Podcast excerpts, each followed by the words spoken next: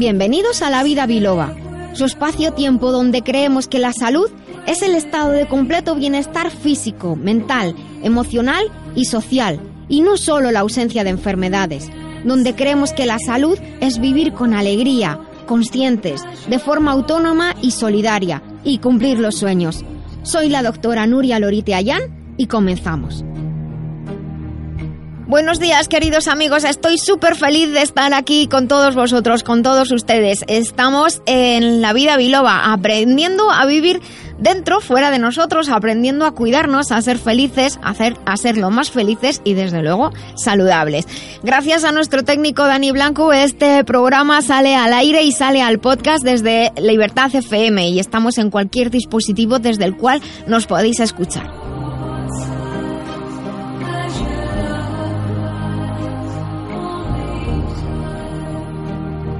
Voy a contaros cuál es el contenido de hoy.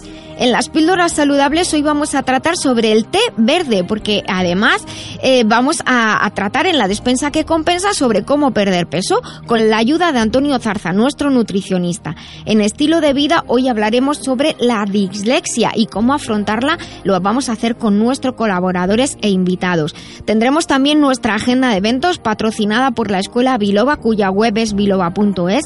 En el remitente intermitente con Jesús Fernández de la editorial Letra Clara hablaremos con Miguel Ponce, poeta y creador de mandalas.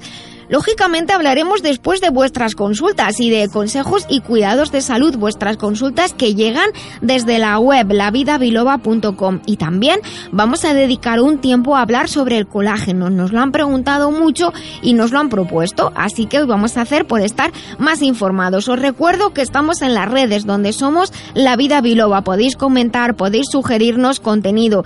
Muchas gracias por hacer que este programa cada día sea más y más grande y que estemos en en, los hogares, en los coches, en los móviles y en los dispositivos de cada vez más personas haciendo que esta vida sea cada vez más feliz y más saludable. Llama a la vida biloba, que con rigor y con humor te ayuda la doctora a que te encuentres mejor. Sea un dolor engorroso o un simple ataque de tos, 915757798 o 915757232.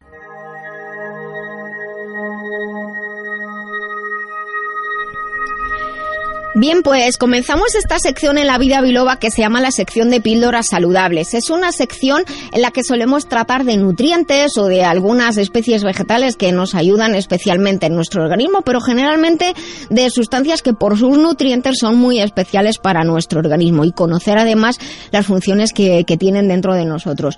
Y hoy dedicamos el tiempo al té verde, que sé que les gusta a muchos de nuestros oyentes. Eh, las hojas, lo que utilizamos del árbol del no es el árbol entero, es son las hojas eh, frescas del, té. Y no hay que confundir el té normal, Camellia sinensis, con el aceite del árbol del té, que es otra especie diferente de la que solamente se utiliza el aceite. Bien, las hojas frescas del árbol del té tienen una gran cantidad en unas sustancias que llaman flavanoles, que realmente los conocemos más bien como catequinas. Hay muchos tipos de catequinas, que tampoco les quiero liar con las palabras raras, pero hay una de ellas que es la epigalocatequina galato, que es la más abundante en el té y la que ha despertado mayor interés en, en la investigación. El té también contiene cafeína, aunque esto hay muchas personas que no lo saben y dicen tienen teína, pero es que teína y cafeína es el mismo nombre para la misma sustancia. Lo que pasa es que cuando está en el té, comúnmente se llamó teína y así se ha quedado, lo cual no debería ser, porque en química, pues si es la misma molécula, debería tener el mismo nombre. Pero bueno, ahí ha quedado la cosa. El caso es que las personas que piensan que el, el té no tiene cafeína, pues están confundidas. Lo que pasa es que tiene, lo tiene en una cantidad mucho mucho, más pequeñita. Eh, hay muchos tipos de té. De hecho, las hojas del té se pueden preparar de diferentes maneras y conseguir distintos grados de fermentación y estos grados de fermentación hace que tengan distintos colores, distintos aspectos y entonces tenemos muchos tipos de té. Té negro, eh, eh, té verde, desde luego, tenemos té blanco, té azul, hay muchos tipos de té. Pero vamos, estamos hablando, como digo, del té verde. El té verde además tiene una pequeña cantidad de unas sustancias que se llaman flavonoides como por ejemplo la quercetina, la mirecitina y el canferol, entre otros, que aparecen en forma de glucósidos en la, en, cuando nos preparamos una, una, una taza de té. Una típica infusión de té preparada a partir de un gramo de hoja de té y, por ejemplo, 100 mililitros de agua caliente, que vendría a ser la, pues una tacita de estas pequeñitas, viene a suministrar aproximadamente entre 250 y 350 miligramos de material sólido, de los cuales entre un 35 y un 45% son estas catequinas y un 6% cafeína en 6% de cafeína, mientras que una taza equivalente de café viene a tener como un 25% de cafeína. O sea que vemos la diferencia como unas cuatro veces menos de cafeína, más o menos, unas cuatro veces menos de cafeína en el té eh, que, en, que en el café.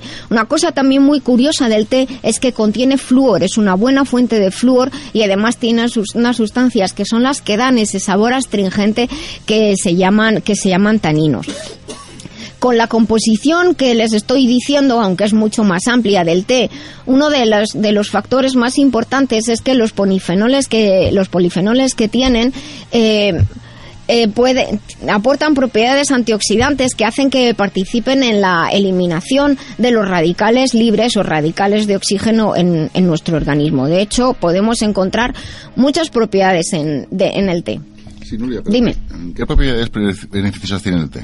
Pues mira, en, en, cuanto a lo que es la aplicación realmente de lo que yo estoy comentando de sustancias antioxidantes, de algunas sustancias protectoras de lógicamente de tejidos no todas las sustancias antioxidantes actúan en todo el organismo esto tenemos que saberlo porque a veces decimos ah me tomo tal sustancia o tal fruta que tiene propiedades antioxidantes. Pero luego los antioxidantes tienen órganos o tejidos por los que tienen afinidad.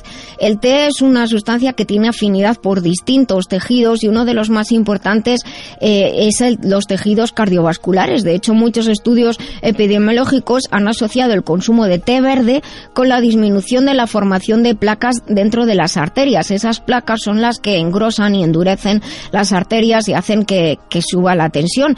De de esta manera, explicándolo de otra forma, el té verde nos podría ayudar a mejorar la flexibilidad o a mantener, mejor dicho, la flexibilidad de los vasos, facilitando la vasodilatación cuando viene algún momento en el que la presión tiene que subir y necesitamos una vasodilatación. De esta manera, el organismo, como digo, puede eh, soportar mejor esas eh, posibles subidas de tensión arterial que como por contrapartida tiene poquita cafeína, pues digamos que las dos cosas se, se compensan. Sí, pero una, me surge una pregunta que es, ¿el té puede ser beneficioso para las personas con cáncer? Pues es muy bueno que me hagas esta pregunta porque en los últimos años, de hecho, se han hecho muchísimos estudios en relación con todas las sustancias antioxidantes y de manera especial con el té. Y hay algunos incluso complementos nutricionales en los que se incluye el té y algunos tipos de dieta o recomendaciones dietéticas para las personas que atraviesan las situaciones cancerígenas en las que se recomienda incorporar té, no tanto café. El té parece que puede tener una actividad eh, preventiva contra el cáncer de piel, de pulmón, de boca, de esófago, estómago, colon, páncreas, vejiga y próstata. Fijaos, muy curioso todo lo que es el sistema digestivo y órganos de eliminación, como son los pulmones y la piel, que, pertenecen al, aparato excretor, la piel, y la vejiga y, las vías urinarias, y en este caso también la, próstata.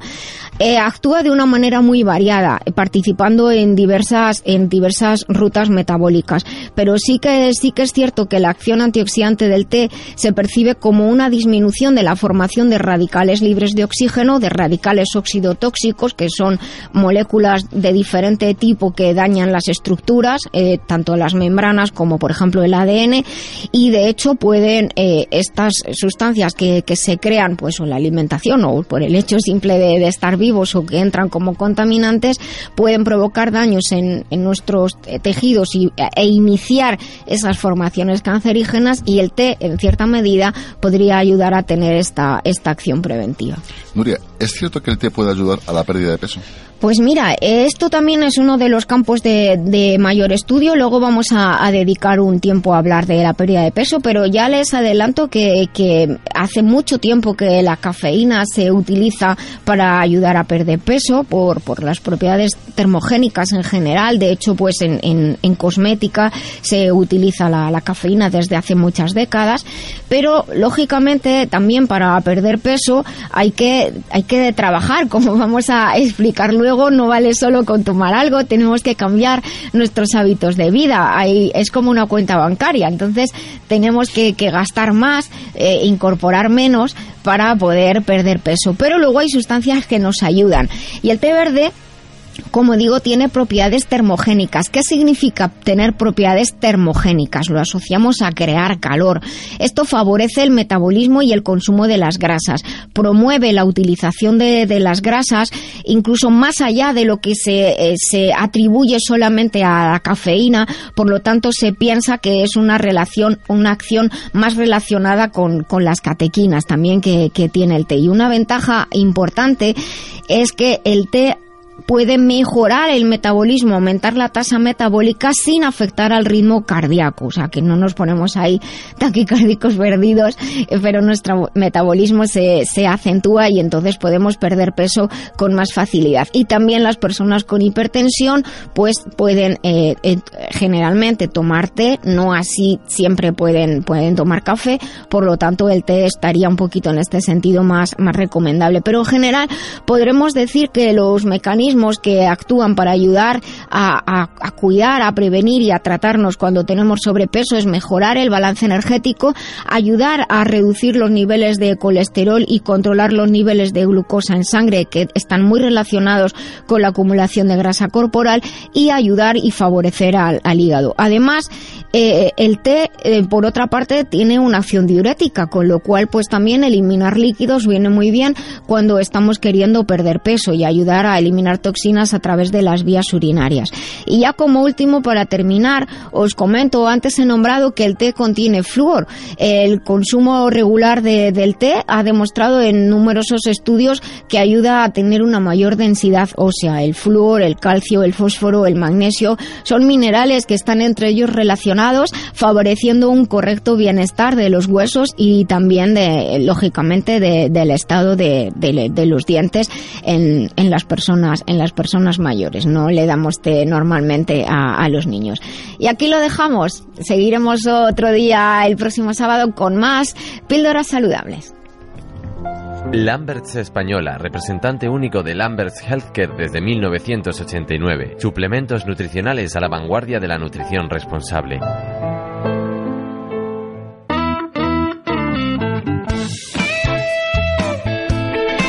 Bueno, eh, aquí continuamos en la vida biloba y ahora estamos en, hemos abierto nuestra despensa.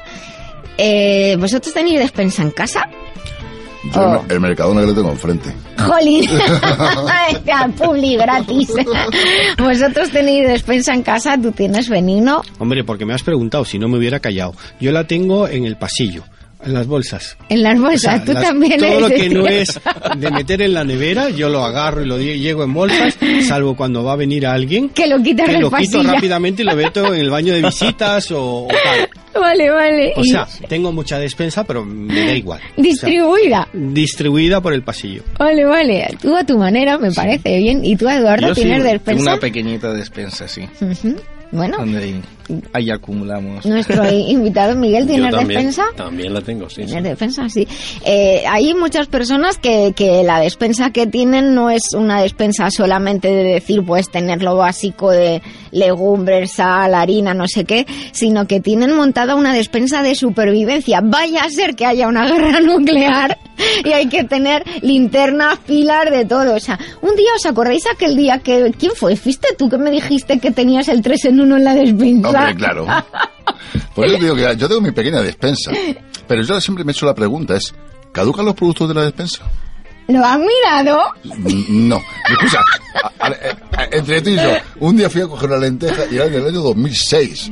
Bueno, pero en las latas duran muchos años. Acuérdate de la carne argentina que ya que llevaba 20.000 años.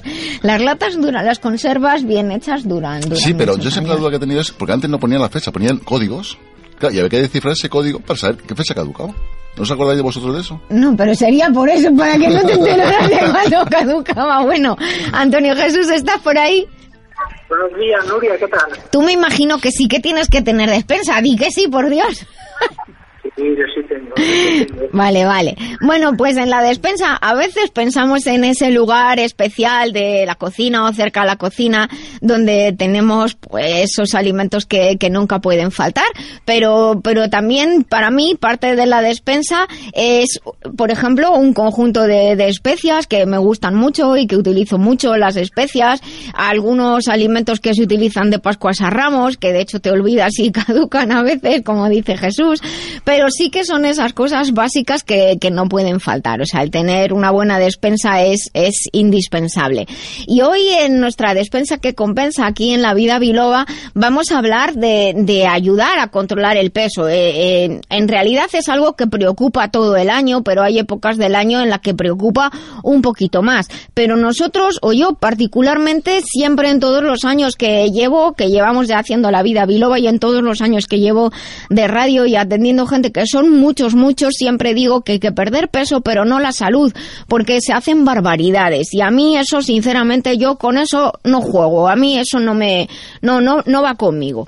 Entonces vamos a hablar de unas pautas generales para ayudar a perder peso sin jugarnos la salud. Podríamos dedicar un programa entero, las dos horas, y nos faltaría tiempo para explicar correctamente cómo cuidarnos para perder peso, pero lo vamos a ir haciendo paulatinamente y de hecho dedicamos en este programa varias veces secciones para, para ello. Pero lo de no perder la salud es una anotación para mí que es importantísima, ¿verdad, Antonio Jesús? Sí, y al margen de los problemas de salud que nos puedan impedir a que todo vaya al ritmo que hay, de, como debe de ir, Exacto. en este caso el metabolismo, por ejemplo, el control de peso es tan sencillo como cualquier otra cosa que acumulamos en la vida. Así es. Ropa, dinero, colecciones, comida en la despensa. Ujú. Dependiendo de lo que gastemos y lo que añadamos, añadamos así Sí. será la cantidad de aquello que deseamos controlar. Y el peso, pues ocurre casi igual. Efectivamente, para empezar, aunque parece que solemos tenerlo claro, eh, la energía que necesitamos para vivir viene de dos fuentes principales, los alimentos sólidos y líquidos y del aire.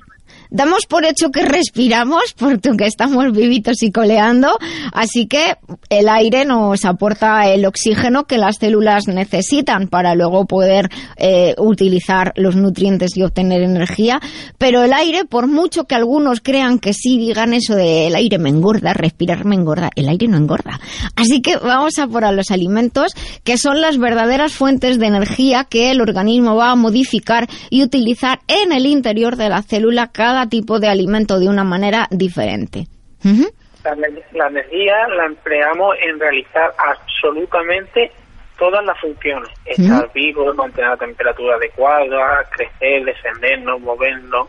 Es decir, o sea, todo lo que hacemos en nuestro día a día empleamos la energía que proviene de los alimentos. Exactamente, también si tenemos un traumatismo en curar heridas, en pensar en todas las habilidades mentales, todo lo que estén haciendo ahora según nos están escuchando, todo ello eh, requiere requiere más energía, pero requiere energía, pero si tenemos energía de más, pues se acumula. Y coincide, fíjate, que nuestro organismo esa energía de más que no se utiliza se acumula en forma de grasa en, eh, formando el tejido adiposo de forma local o general, también puede variar según la edad y también puede variar según seamos hom- hombres o mujeres y también según la constitución. Hasta aquí todo facilito. O sea, esto es, el peso realmente es como cualquier cosa que, que uno acumula, por así decirlo. Continúa tú, Antonio. Sí, mira, uno de los factores más importantes para controlar el peso es controlar la ingesta energética, es decir, A la ver. cantidad de calorías que comemos a lo largo del día. Y esto se hace modelando la, ingesta de ciertos alimentos, Sí. dependiendo de la cantidad de calorías que nos aporten, ya sean líquidos o sólidos. Exacto, que a veces pensamos en alimentos solo sólidos, pero los líquidos también cuentan. Vamos a empezar con el grupo de las cereales, las legumbres y de hortalizas como la patata. Ujú. Siempre en el caso de que queramos bajar de peso, debemos moderar su consumo a una relación de una ingesta de una o dos raciones diarias. Esto quiere decir que habrá días que vamos a comer solo una cosa de este tipo de. Ujú. Y esto nos va a permitir generar un déficit calórico que nos va a ayudar a bajar el peso. Vale. Así que estás con moderación.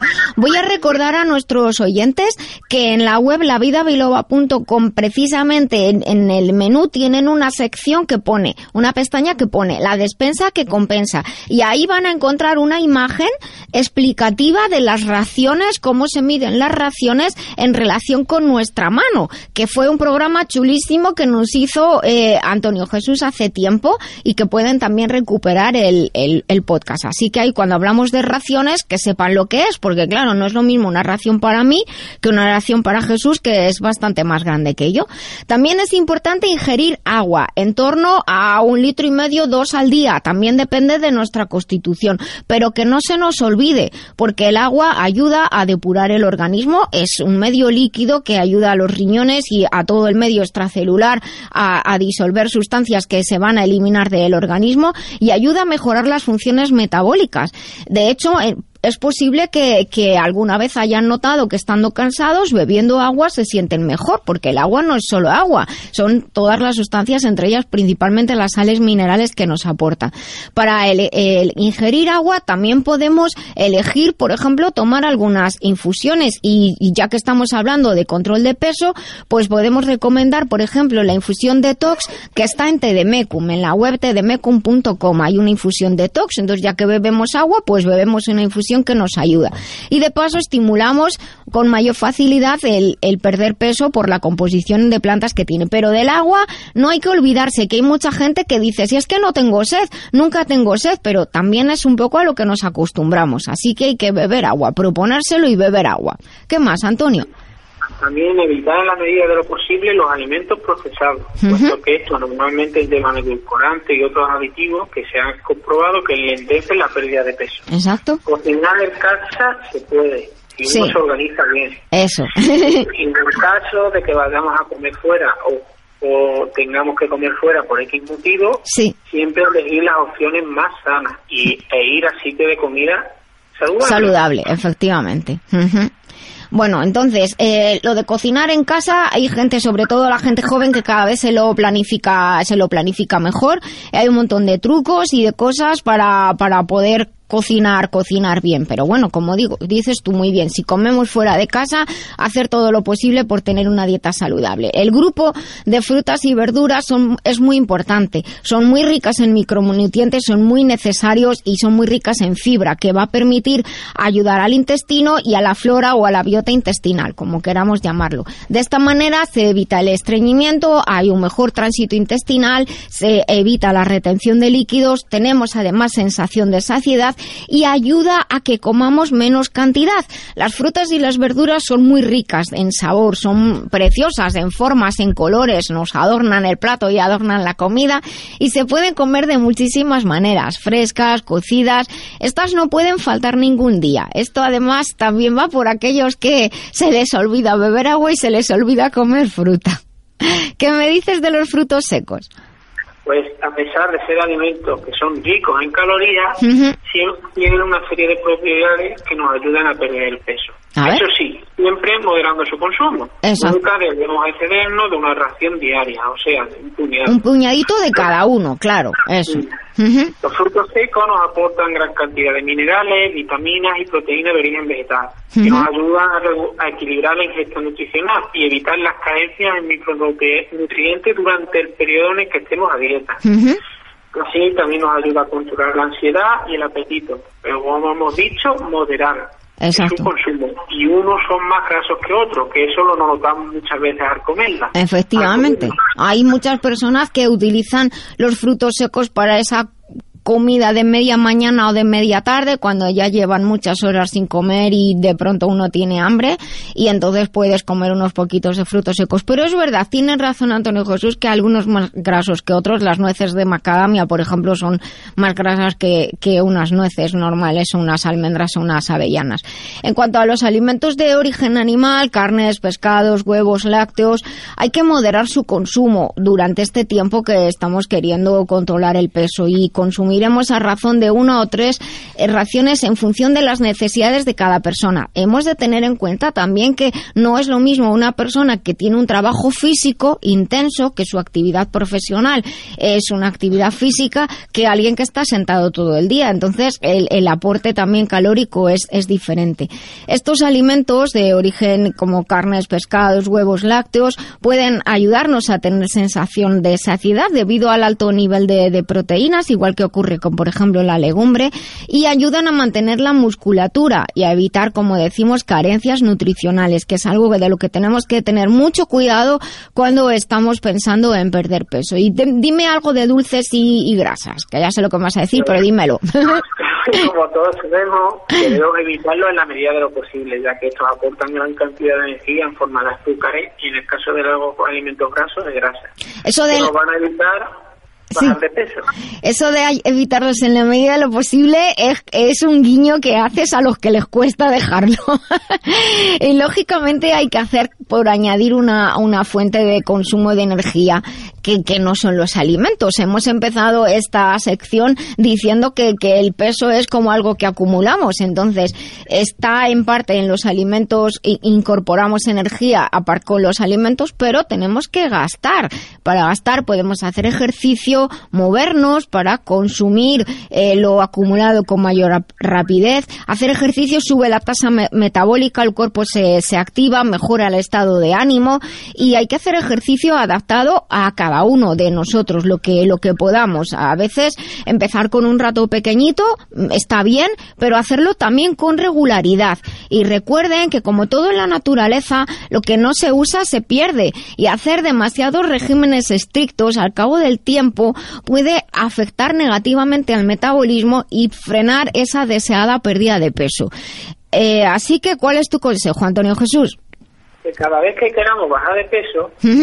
Siempre hay que ponerse en manos de un buen profesional que Exacto. valore nuestro estado y que nos ayude a alcanzar nuestro objetivo. Ya que hay en determinadas ocasiones que si la persona padece o no padece una determinada patología, las pautas para bajar el peso cambian. Exacto, esto es importantísimo. No, no tenemos que adaptarnos a la persona, al clima en la que persona vive, a la actividad que la persona vive y a su condición de salud. Muy importante, por lo tanto, dejarse aconsejar y llevar por un profesional de la salud. Hay algunos suplementos específicos que nos pueden ayudar, como sugerencia el kit de control de peso de Master Life, del que pueden encontrar información en la web masterlife.info. Pueden también preguntar desde allí, desde la web masterlife.info, tienen un formulario de contacto, hay varios productos especiales y hay muy buena experiencia como ellos, pero también hay- que adaptar, como digo, la dieta a cada uno.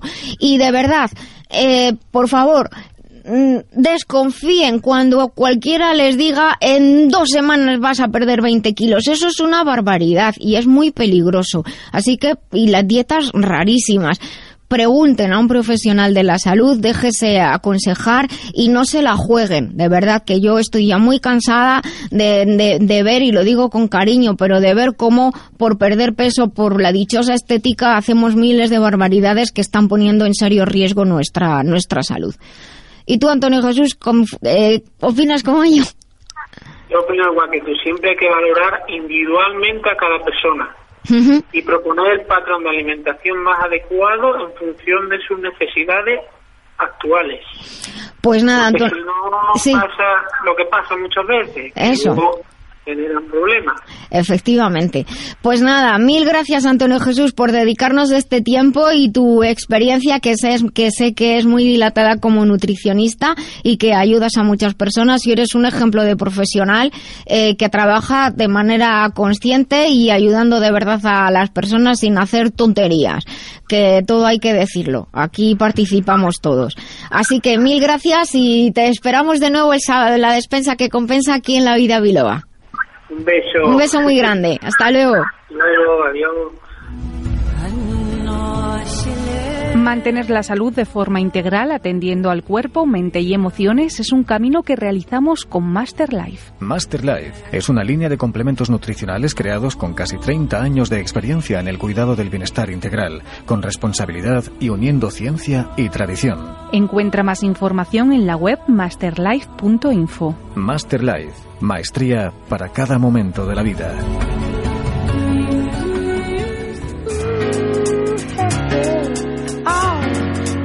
we're living in. Let me tell ya. And it's a world that man can eat at all. Things big that should be small.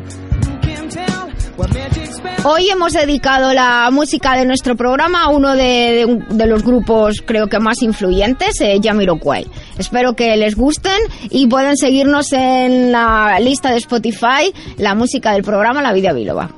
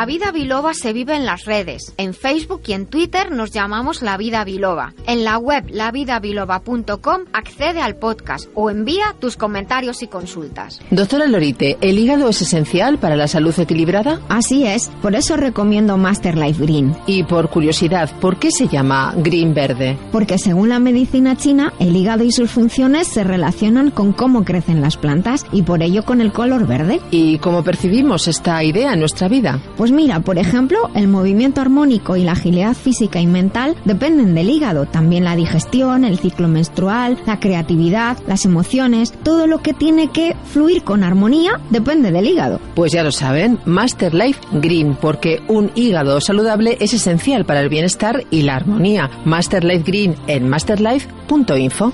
Master Life, maestría para cada momento de la vida.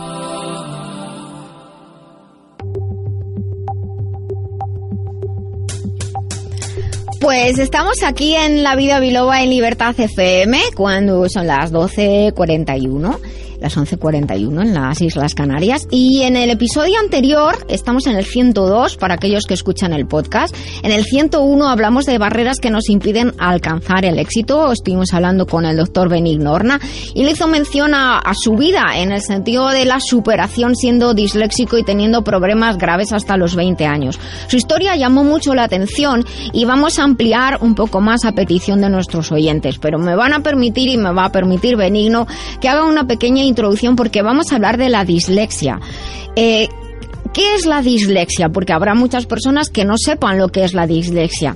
La dislexia se relaciona con un problema en la comprensión. Se tarda en aprender porque no se entiende lo que lee. Eso es lo, que se lee. Eso es lo que ocurre principalmente. Ocurre que hay un problema en la relación de integración de información entre el hemisferio derecho y el hemisferio izquierdo del cerebro y es como si siempre la mitad de lo que estuviéramos leyendo no se entiende. La mitad de un lado no se entiende y la mitad del otro sí. Entonces, al final siempre es como que no es que falte la mitad de la información, sino que no se puede llegar a crear la, la información. No se entiende lo que se lee, pero sí se comprende si nos leen. Eso es una particularidad importante. Pero los disléxicos también tienen una, una habilidad que da lugar a muchas bromas porque no deja de ser graciosa, que es que cambian las letras de sitio y dicen cosas como los disléxicos también somos persianas. Que es un chiste que estaba por ahí por Facebook y por las redes, que la verdad es que a mí me lo mandó de hecho una persona disléxica y me hizo bastante gracia porque creo que el sentido del humor es importantísimo. Los disléxicos cambian las letras del sitio y a veces dan lugar a, a cosas pues que nos hemos de tomar con sentido del humor y también cambian los números. Por lo tanto, tienen serios problemas en las matemáticas. ¿Qué ocurre? Cuando somos adultos podemos reírnos de nosotros mismos y no hay problema. Pero cuando somos críos, pues somos, cuando tenemos este problema, el disléxico suele ser objeto de, burlas, suele ser objeto incluso de, acoso en, el colegio. También puede haber un problema añadido que son problemas relacionados con el autocontrol, control de los impulsos emocionales, control del movimiento, de los impulsos en sí mismo, de las reacciones. A veces se reacciona de manera demasiado rápida y con demasiada intensidad sin, sin medir. Muchos de los chavales que, y de las chicas que son eh, disléxicos están incluso mal diagnosticados de hiperactividad. Hay que también ser cuidadoso con esto. Puede que sí sea hiperactivo y puede que no. Una cosa es la hiperactividad y otra cosa es ser inquieto. Y hay chavales que son muy inquietos. Eh, también les, eh, lógicamente, el tener problemas para, para estudiar, pues significa que también pueden tener problemas a la hora de trabajar. Y hay una larga lista de, de- de- historias de superación y de ejemplos de disléxicos famosos que han contado ya de mayores su historia. El primero de ellos, nuestro querido doctor Benigno Horna. Buenos días otra vez. ¿Qué tal? Buenos días, Lidia. Y yo voy, y, vale, y yo voy a nombrar algunos que, que, que, que me, que llaman mucho la atención y que les van a llamar mucho a ustedes la atención. Eh, por ejemplo, Guppy Goldberg, pues sí que dijo ya con, siendo mayor que había tenido muchos problemas de, de aprendizaje, pero había hecho de esos problemas su fortaleza. Eh, también, Daniel Radcliffe, que, que los con- le conocemos todos de Harry Potter, Steven Spielberg, eh, Justin Timberlake, Cher, la maravillosa Cher, que dice que descubrió que era disléxica cuando a su hijo le descubrieron que era disléxico y dice, entonces ahora comprendí un montón de cosas. El mismo Michael Phelps también y la actriz Lisa Lynn, que es una de mis actrices eh, favoritas, que también además estuvo diagnosticada de trastorno de, de hiperactividad.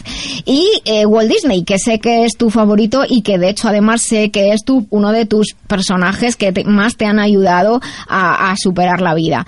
Dicho esto y hecha esta introducción, eh, Benigno, eh, ¿cuáles son los desafíos? Yo he hecho una pequeña introducción. Cuéntanos cuáles son los desafíos que, que afronta un joven, que un niño, un joven con, con dislexia. Pues mira, eh, lo que has escrito, perdón, lo que has eh, explicado, lo has Hmm. hecho fenomenal. Eh, yo soy disléxico profundo. Eh, ¿Qué quiere decir que si eres disléxico profundo? Exacto. Que eres disléxico, tienes problemas de lectura y comprensión, tienes disgrafía, escribes mal, no sabes eh, eh, poner las T's, los acentos, Sí. no tienes ortografía, la caligrafía no existe, y luego está la discalculia, que es confundes los números. Entonces yo tenía las tres. Cuando se dice, ah, cuando se habla de dislexia profunda, es que con- con- confluyen las tres. Por ejemplo, ¿qué no es dislexia? Exacto. La hiperactividad, eh, la falta de atención, poco desarrollo mental, eh, introversión. De hecho, muchos disléxicos son personas muy inteligentes. Sí, pero lo que ocurre es que eh, normalmente, fíjate, el, el TDAH, Ujú. el, un tercio de los que sufren eh, el TDAH, eh, fíjate que mal lo pronuncio, eh, tienen dislexia. Entonces, eh, lo, lo que ocurre con la dislexia es, háblase de Walt Disney. Antes Jesús me preguntó a micrófono cerrado, pero ¿cómo se puede saber que Walt Disney tenía dislexia? Porque cuando él murió no existía la palabra dislexia. A través de los perfiles. A mí me detectaron la dislexia en Estados Unidos a través de una serie de perfiles que me, que- que me dieron. Y descubrieron que tenía dislexia, disgrafía y discalculia. Entonces, ¿qué soluciones hay? Lo que a mí me, me- me gusta es, por ejemplo, Walt Disney fue un niño que en el colegio era horrible. Con su padre se llevaba fatal porque su padre quería un niño inteligente como era su hermano mayor. Su madre también le rechazaba. ¿Por qué? Porque era un niño que estaba todos los días eh, pintando. Porque para él era el dibujo era lo mejor. Eh, los disléxicos tenemos la ventaja de que maduramos antes. O sea, A la vamos, fuerza sí, dicen. a la fuerza ahorcan, estoy de acuerdo contigo. Él quiso ir a la, a la guerra, pero no, no, no le dejaron ir porque no tenía edad y se apuntó como eh, conductor de ambulancias. Así aprendió un nuevo oficio y demás. Y ganó una verdadera fortuna pintando a los enfermos, a los compañeros y demás. Fíjate, 500 dólares de aquellos. O sea, Madre que cuando mía. regresó, hombre, porque a los disléxicos nos encanta el dinero. O sea, Ah, bueno. eh, eh, no, no, de verdad, o sea, nos, nos encanta el dinero. El miércoles pasado di una conferencia sobre ese tema y al finalizar una señora me dijo, oiga, entonces es, oh, vamos, una lotería que tú seas disléxico. Y ¿por qué me lo dice? Es que todos, fíjate, Marlon Brando, el otro, el otro, el otro, disléxicos. Y digo, no, es que nos ha costado tanto superarlo. Tú comentabas que yo eh, con 20 años fue cuando empecé a eh, superar la discalculia. ¿Sabes cómo? Porque mi abuelo buscó a un profesor de matemáticas que me enseñara matemáticas.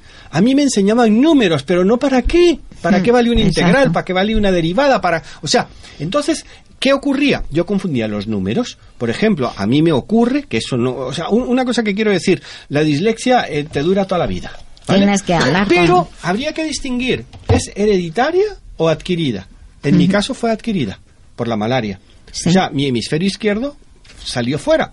O sea, yo empecé a desarrollar según los cálculos que me dijeron, a partir de los 20 años empecé a dividir el hemisferio derecho en dos. Entonces, ¿qué ocurrió? Que la discalculia se convirtió en algo muy positivo, porque me había costado tanto que cuando supe para qué valía una integral y para qué valía una derivada, pues realmente para mí fue más fácil, porque tenía una visual, una, una visión de los números muy fuerte. La disgrafía, ¿cómo se puede, eh, em, qué es la, la parte de la mala escritura, el no saber escribir, las Las letras puntuaciones del y demás? revés Hombre, y todo eso. Ahora eh, el Word te, te corrige. Sí. O sea, yo por ejemplo cuando no sé escribir algo me voy al Word y lo escribo. Por ejemplo, el hacer de, de haber y de hacer. Vamos, eso me ha Sí. costado horri- horrible. El por qué. O sea, cosas que para la gente normal no, no- no Bueno, son no, problemas, para nosotros no te eh, creas son, son que- terribles. Entonces, ¿qué ocurre? Eh, Tú, ahora tenemos un montón de instrumentos que nos ayudan, pero también tenemos una gran desventaja. Cuando Dime. yo era disléxico, salía a jugar con los amigos, tiraba piedras en el campo, eh, jugábamos a- a- a- al parchís y demás. Ahora es mucho más horrible. ¿Por qué? Porque los niños están todo el día con la Wii. Todo más tecnológico. ¿Sabes? Entonces, ¿qué es lo que ocurre? Que están, eh, están haciendo gente, eh, ¿cómo decirte?, Eh, muy, muy, muy predecible. O sea, los están acotando a todos de una forma que tú puedas ser como muy predecible y van a saber todos lo mismo. Entonces, ¿qué es lo que ocurre?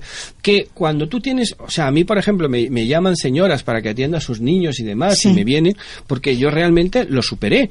La, la discalculia, eh, eh, estudiando el doctorado en matemática financiera. O sea, yo... O sea, tú te metiste a saco. O sea, de hay un problema por él. Ya, pero eso fue porque mi abuelo, sin saberlo, me indicó que yo tenía que ser escritor y estudiar muchas matemáticas. Eh, Él, en las historias que he leído hay, hay un componente importante en el que alguien del entorno dice tú puedes conseguirlo. Sí, por ejemplo, Walt Disney. Walt Disney fue cuando volvió a Kansas, donde vivía su familia, su padre le rechazó. Siempre le rechazó. ¿Por qué? Porque ese, es- ese no iba a valer para nada. Se Siempre salió que no, de no, lo no, que el padre quería. Como la madre también le rechazaba, fue su hermano mayor el que hizo de motivador. Fíjate. O sea, el hermano ma- eh, se querían muchísimo porque mm, el, el padre para real de Walt Disney era su hermano mayor. Entonces, ¿qué ocurrió? Él, cuando empieza a hacer los largometrajes, los cortometrajes, eh, no sabía venderlos. En- ¿Por qué? Porque también era Él profundo. no te conocía a ti, No, que eras tenía un crack. ¿Y qué fue lo que hizo? Contrató a una persona para que le llevara todas las, eh, ¿cómo se llama? Toda la contabilidad, promoción, etcétera, la contabilidad. Ah. Entonces, este hombre ha creado un mundo de fantasía, porque los disléxicos tenemos una habilidad tremenda, una imaginación portentosa. Hmm. Otra cosa que también te quiero decir, que es que la falta de atención no solamente se da en los disléxicos. Sí, O sea, exacto, No tienes por es. qué ser disléxico porque tener una falta de atención. Tampoco somos hiperactivos. O sea, eh, por- por, Exacto, ser que- hiperactivo. que no- no va todo Porque a la hay par. muchos disléxicos que son no hiperactivos. Fíjate, no puedo decirte la palabra no hiperactivo porque la tendría que pensar. Ya. Yo tengo una gran habilidad que no pienso. O sea, mm, si me, me tengo que detener a pensar algo que es lo con lo, lo, eh, lo lo inverso de hiperactivo, pasivo. Vale, Pasivo. ha salido pasivo. Hay disléxicos pasivos. Sí. Pueden parecer amorfos. Pueden parecer eh, chicos que les pasa de todo, o sea, que pasan de todo, o sea, pasivos, etcétera, etcétera. Entonces, ¿qué es lo que hay que hacer? Incluso hay, incluso algunos, algunos disléxicos por error están diagnosticados de espectro autista. Vale, pero eso fíjate qué cosa. eh, eh, el En mayor esto, error. en esto que estás diciendo de, de parecer no relacionarse con el mundo. Yo en el mayor error que veo en relación a la palabra dislexia es que la, la definición de la Real Academia de la Lengua Española, persona que sufre una lesión en el cerebro. O sea, me parece horrible. Desde el bando que yo soy disléxico, eh, disgráfico y discalculia, ¿qué ocurre? Por favor, cambien esa palabra. Bueno, que no son normalitos, o sea, o, o son, no, no voy a decir anormales, pero es una forma de etiquetarnos de tal manera que eh, el, solamente el 2% de los disléxicos normalmente sale adelante.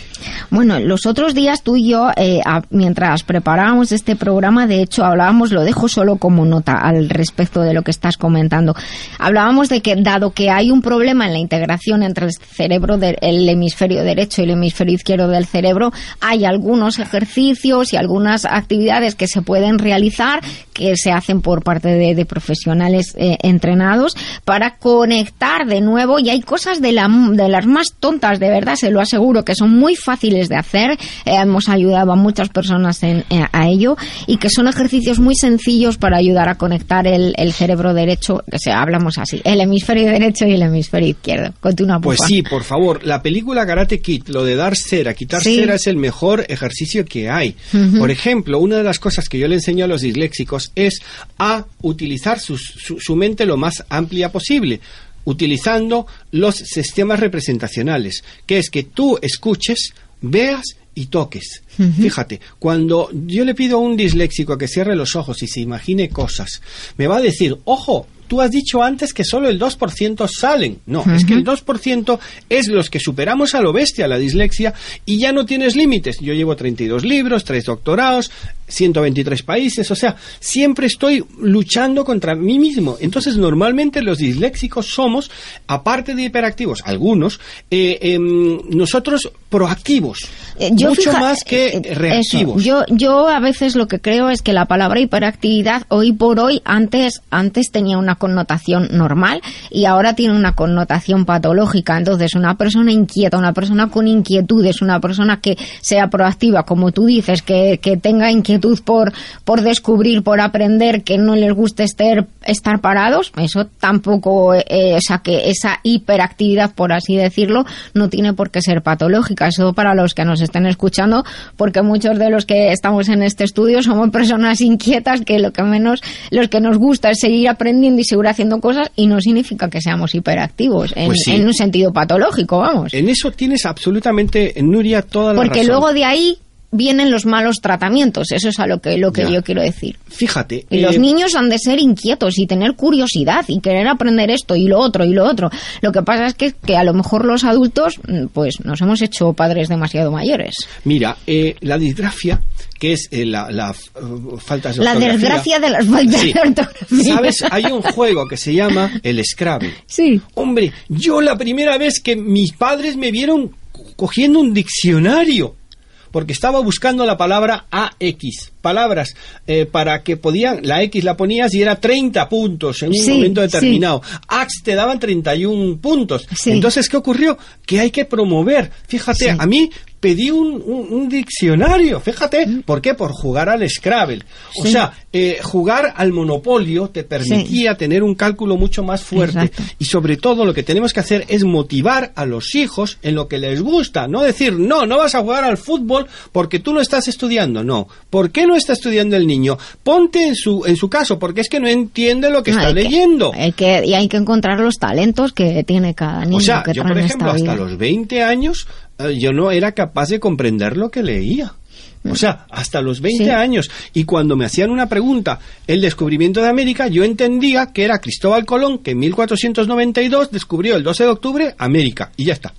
Entonces no éramos capaces de Ir un poco más allá. desarrollarlo. Ojo, estoy hablando de la disgrafía, que es la segunda parte del disléxico profundo. Entonces, ¿qué hay que hacer? Convertir todo lo negativo en positivo. En positivo. ¿Sabes dónde empezó Bill Gates y Steve Jobs? En el garaje de su casa. ¿Sabes dónde, eh, dónde puso Walt Disney su, su primera Primer- oficina? En el establo. ¿Sabes? Porque no había ningún sitio donde le dejaran tranquilo porque sus padres no querían, porque decían, igual que a Edison, le trataban como idiota, como estúpido, como jamás vas a llegar a nada en el colegio. Entonces, a Dios gracias, muchos profesores están empezando y están estudiando inteligencia emocional, las ocho inteligencias múltiples de Garner, y se han leído el elemento de Ken Robinson, por favor, buscan ese libro. Y si tú tienes un niño hiperactivo que tira las cosas por la, por la, por la ventana, que, que no hay forma de cansarle, pues lo que tienes que hacer es apuntarle al gimnasio a nadar, o, o a que toque música, o a que baile, o a lo que sea. Entonces, lo que hay que hacer es, la pregunta es, ¿por qué los disléxicos cuando superan la disléxica, la dislexia, obtienen todo lo que quieren?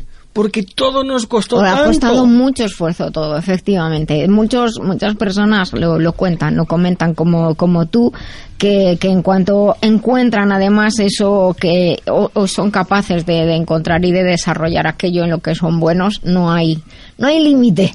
Ya no hay límite entonces, se puede dar la vuelta a todo y además aprender de los esfuerzos y, y congratularte o además eh, saber ayudar a otras personas, porque estas personas que he nombrado al principio, al compartir su experiencia, como estás haciendo tú, que de- te agradecemos muchísimo, estoy segura de que muchas personas que nos están escuchando se pueden sentir identificadas y entonces es una gran ayuda que, que estás haciendo, Benigno. Gracias a ti y a este programa porque no me he atrevido a hablar ni a decir, en alguna ocasión he dicho yo soy disléxico Sí. o he sido disléxico. O sea, pero realmente a, a partir de vosotros, por ejemplo, la ayuda de Jesús, que Jesús me conoce toda la vida y me ha tenido que corregir los libros. Un día me dijo, joder, benigno a ti, hay que cobrarte tres veces porque los correctores no quieren corregirte el libro porque tardan un montón de tiempo. ¿Sabes? ¿Tú crees que yo, cuando Jesús me dijo eso, ay, es que yo no puedo ser nunca escritor? Hombre, llevo 32 libros. Muy bien. Entonces, júntate con gente positiva, que vayan por el mismo camino y vive la vida. Estamos en la vida biloba en Libertad FM, porque nos gusta ser saludables, ser mejores y vivir en positivo. Espejito, espejito, ¿por qué me duele tanto el piececito? Pues yo qué sé, tío. Pregúntale a la doctora Lorite en La Vida Biloba en Libertad FM, los sábados de 12 a 2. ¿Buscas formarte en salud integral e integrada? Te presentamos una de las escuelas más prestigiosas con reconocimiento internacional, la Escuela Biloba, fundada por la doctora Nuria Lorite Ayán, porque gracias a su rigor, calidad de investigación, ha obtenido el aval de numerosas universidades nacionales e internacionales. Biloba establece puentes entre diferentes concepciones de la salud y de la enfermedad. Te ayuda a optimizar tu esfuerzo y formación. Somos pioneros y expertos en los nuevos sistemas de formación, con todo el apoyo personal y tecnológico para ti. Estamos siempre contigo. Déjate contagiar de nuestro amor y pasión por la salud y el conocimiento. Biloba es tu escuela. Visita www.biloba.es. Pues estamos en nuestra sección de eventos y les recuerdo que pueden entrar en la web www.biloba.es. En esa web van a encontrar mucha información acerca del trabajo que realizamos y acerca de las actividades que hay previstas tanto para profesionales de la salud, actividades de formación para profesionales de la salud, eh, muchas de ellas con avales universitarios y también tenemos muchas actividades de divulgación, tenemos cursos que se pueden hacer presenciales a distancia, el sistema de learning mixto, siempre estamos ahí para ayudar a nuestros alumnos. Y lo más fácil para estar al tanto de todos los eventos y de todas las actividades que hacemos es pues darse de alta en el newsletter, en la página de inicio de biloba.es tienes un botón donde puedes darte de alta para estar al tanto de todo lo que hacemos. Y recuerda, Biloba es tu escuela, seas profesional de la salud o seas una persona que desea aprender más de sí mismo. Disfruta de la web biloba.es y de todos sus contenidos.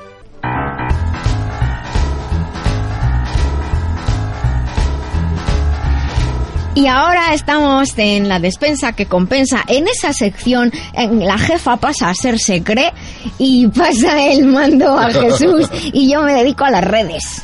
Y luego van y me graban y el otro día han subido un vídeo a YouTube en el que tú estás entrevistando a Nerea y yo estoy aquí con el móvil y dirán los oyentes, esta no hace ni puñetero caso. No, señores, yo estoy atendiendo las redes, aunque parezca lo contrario. La secre perfecta. Que es perfecta, eso. Que muy buenos días, soy Nuria. Antes de dar comienzo con el autor, hay un fragmento que me gustaría leer, ah, venga. que es, el ser humano no teje la trama de la vida, no es más que una de las hebras. Todo lo que le hace a la trama, se lo hace a sí mismo. Eso lo dijo un jefe indio, Sittel, concretamente, y es para dar comienzo a Miguel. Miguel, esto, muy buenos días. Buenos días, gracias por la invitación. Gracias a ti. Eh, para- bueno, pues yo quería antes de, antes de nada decir que el hilo rojo funciona. El Sí. hilo, la leyenda del hilo rojo dice que todos estamos conectados unos con otros. Y es casualidad porque yo muchos autores que traigo aquí son amigos de Benigno, o amigos tuyos, o amigos de. Eduardo.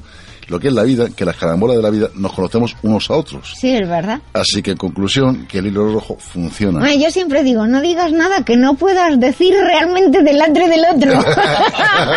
Porque si no te metes en un lío. Efectivamente, que las casualidades de la vida, pues da la circunstancia, Miguel, autor mío de la editorial desde el año 2004, Fíjate. y es curioso porque vecino tuyo, de tu pueblo de San Lorenzo, De unas calles más allá, de hecho. efectivamente, y casualidades de la vida, que es viajero, como. Benigno. Pero muy bien viajero. O sea, veníamos en el Viajero coche de lujo. y nos ha dejado tranquilos hablando porque ha estado en no sé callada. dónde, en el otro sitio y tal y He venido, he venido- Eduardo, he venido de chofer. Sí, y la suerte que tiene de no ser paciente mío, porque sabéis lo que significa, ¿no? No lo sé, yo no. que son enfermos crónicos y que... Los viajeros. Miguel, Algo mm, tenemos. Precisamente esto que he leído concretamente es precisamente, hablando de viajeros, es el mandala del viajero. Hmm. Eh, eres escritor, dibujante, creador de mandalas.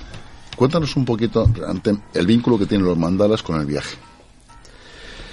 Bueno, eh, yo tendría que remitirme al año 80, cuando llegué por primera vez a Nepal. Llegué por primera vez a Nepal, que es la cuna en gran medida de los mandalas, sobre todo los que han llevado el mandala al nivel más alto desde el punto de vista artístico y religioso. Y fue una de las primeras palabras, porque había una tienda, curiosamente, que lo llevaba un español, que me sorprendió y se llamaba Mandala la tienda. A partir de ahí, y luego, bueno, si te paseas por las calles, los que ya han estado en Kathmandú, pues todas las calles está lleno de tiendas que venden mandalas y tankas, que son las pinturas típicas de, de la cultura mm, nepalí y tibetana. Entonces, eh, bueno, es algo que quedó ahí grabado y que luego yo he seguido en el mundo del viaje y poco a poco empiezo a darme cuenta de que efectivamente en, por todo el mundo hay mandalas. Vas a Norteamérica y los indios de Norteamérica hacen sus mandalas, por supuesto con un contenido diferente. Vas a, a Sudamérica, tienes a los mapuches que hacen unos mandalas increíbles. Te vas a, por supuesto, Asia, están muy familiarizados porque es parte de toda su cultura. Te vas a Australia y tienes a los aborígenes australianos que hacen sus mandalas y, y en África. Quiere decir que estás viendo, te estás familiarizando con un arquetipo universal. Los celtas también. Los celtas, por supuesto. Hay una anécdota muy curiosa. Yo me puse en contacto con una norteamericana que la habían invitado a Sevilla a dar una, un seminario de mandalas. Y se quedó sorprendida porque dijo, oiga, ustedes en, Ma- en España están llenos de mandalas. Y dije yo, sí, pero lo hemos olvidado. Claro. Efectivamente, la cultura romana, árabe, Los celta, mosaicos, todo eso. Por supuesto, está, eh, estamos llenos. Entonces, eh, me sorprendió su visión y dije yo, efectivamente, es cierto. ¿Qué es lo que pasa? Que la, trabajamos los mandalas a un nivel inconsciente. Y lo que deberíamos intentar es sacarlo al consciente para darnos cuenta de que estamos absolutamente rodeados y que es parte integrante de nuestra vida. Sí, pero yo, Miguel, te me hace una pregunta que muchos oyentes, es decir, el 80% a lo mejor de la gente lo sabe lo que es un mandala, pero es que hay otra gente que no sabe lo que es un mandala. Correcto, sí, ¿Puedes sí. describirle, por favor, lo que es un mandala? Sí, ahí vamos. Eh, curiosamente, la, la RAE hace poco que ha sacado la definición de mandala, que no estaba, Ah. no existía en España, eh, en español no existía mandala. Y hasta ese tiempo se le definía como un diagrama contemplativo, ¿vale? Que es lo que nos ha llegado. Resulta que mandala es una palabra que viene del sánscrito y que, bueno, dentro de las muchas definiciones y que cada cultura, sobre todo en Oriente, los chinos, los tibetanos, los japoneses, cada uno le ha dado un nombre, pero básicamente es círculo. Círculo y eh, la relación, podríamos hablar de la relación que hay entre el círculo y el centro, que es lo que intenta definir. Desde un punto de vista etimológico, mandala significa contenedor de la esencia. Está compuesto de dos palabras. Mand, el A, contenedor de la esencia, o esencia y contenedor, para ajustarnos a lo que serían los dos, los dos vocablos. Y desde otro ángulo, desde el punto de vista práctico, podríamos decir que es una estructura que se integra y se organiza alrededor de un centro unificador. Entonces, para tener una comprensión y no nos perdamos en conceptos, vamos a, tirar de un símbolo tan sencillo y tan directo y tan claro como es la rueda. ¿Vale? Cualquier rueda, una rueda, vamos a coger la rueda de carro, que es mucho más eh, identificativa, es un círculo, es contenedor de la esencia del movimiento, la esencia del movimiento está reflejado en ese símbolo, y también es una estructura que se integra y se organiza, todos los radios, alrededor de un centro que unifica todo. ¿Vale? Luego, fijaros si nos estamos moviendo en rueda continuamente, fijaros si los mandalas están ahí. Si nos atenemos a lo que es el mandala eh, nepalí tibetano, los nepaleses eran mucho mejores que los tibetanos a nivel de, eh, en el punto de vista artístico. Claro, yo siempre mi inquietud era eh, transmitir el mandala, traer el mandala a nuestra cultura, pero claro, si tú traes un mandala tibetano o nepalí con toda la iconografía budista que tiene, es incomprensible a menos que tú estés iniciado. Eh, tú lo ves y dirás qué bonito, lo voy a poner en la pared y se queda como un ornamento. A mí lo que yo quería era trazar ese puente entre eh, la cultura eh, nepalí y nuestra cultura de manera en que pudiéramos trabajar el mandala como una herramienta maravillosa que es para poder transmitir información. ¿vale? Es un medio de comunicación extraordinario y muy poco, muy poco conocido, desgraciadamente. Hay algunos maestros, por ejemplo, ahora que lo están que están siendo bastante sensibles al tema y lo están metiendo para los niños. Los niños disfrutan muchísimo pintar mandalas. Es una terapia maravillosa. Y las personas mayores. Y las personas mayores.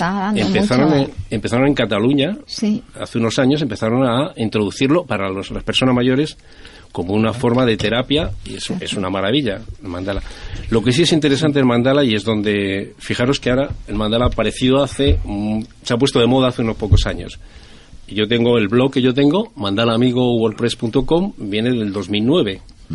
Y yo llevo desde el año 80 trabajando, básicamente desde el año 90 es cuando empecé a meterme un poco con los mandalas, buscando ese camino en el cual pudiera ser un elemento, una herramienta para conseguir que la información la pudiéramos condensar, esa esencia la pudiéramos llevar a ese círculo en función del interés que tuviéramos realmente lo que sí a mí personalmente me ha interesado es buscar ese camino y es lo que he hecho, pues por ejemplo, con tanto con el libro, el mandala del viajero, como el calendario. Sí, porque recientemente has publicado un calendario centenario, Mandalas, Lugar del Camino en 2018, ¿no? Hmm. Es decir, que es curioso, si tú abres lo que es el, el plan, lo que es el calendario, no es el típico calendario, dijéramos, arábigo o al uso, efectivamente. Sin embargo, tú estás relacionado todo con mandalas y has ido marcando una serie de dígitos alrededor de una estrella y alrededor de una circunferencia. Claro, siete. Efectivamente, que a su vez, dijéramos, ¿nos puedes explicar un poquito más o menos? Porque luego vienen también acompañados de una serie de textos. Claro. Eh, lo- dijéramos que eh, antes de esto te voy a contestar lo que me preguntabas, mi relación del mandala con el viaje. Lo he traído escrito para que no se me olvide, si no se me va. Eh, yo hace, el- hace dos años eh, me llamaron National Geographic, que había una tienda en Madrid, ya no está, desgraciadamente, para dar una, una conferencia y la conferencia para mí era el viaje como camino.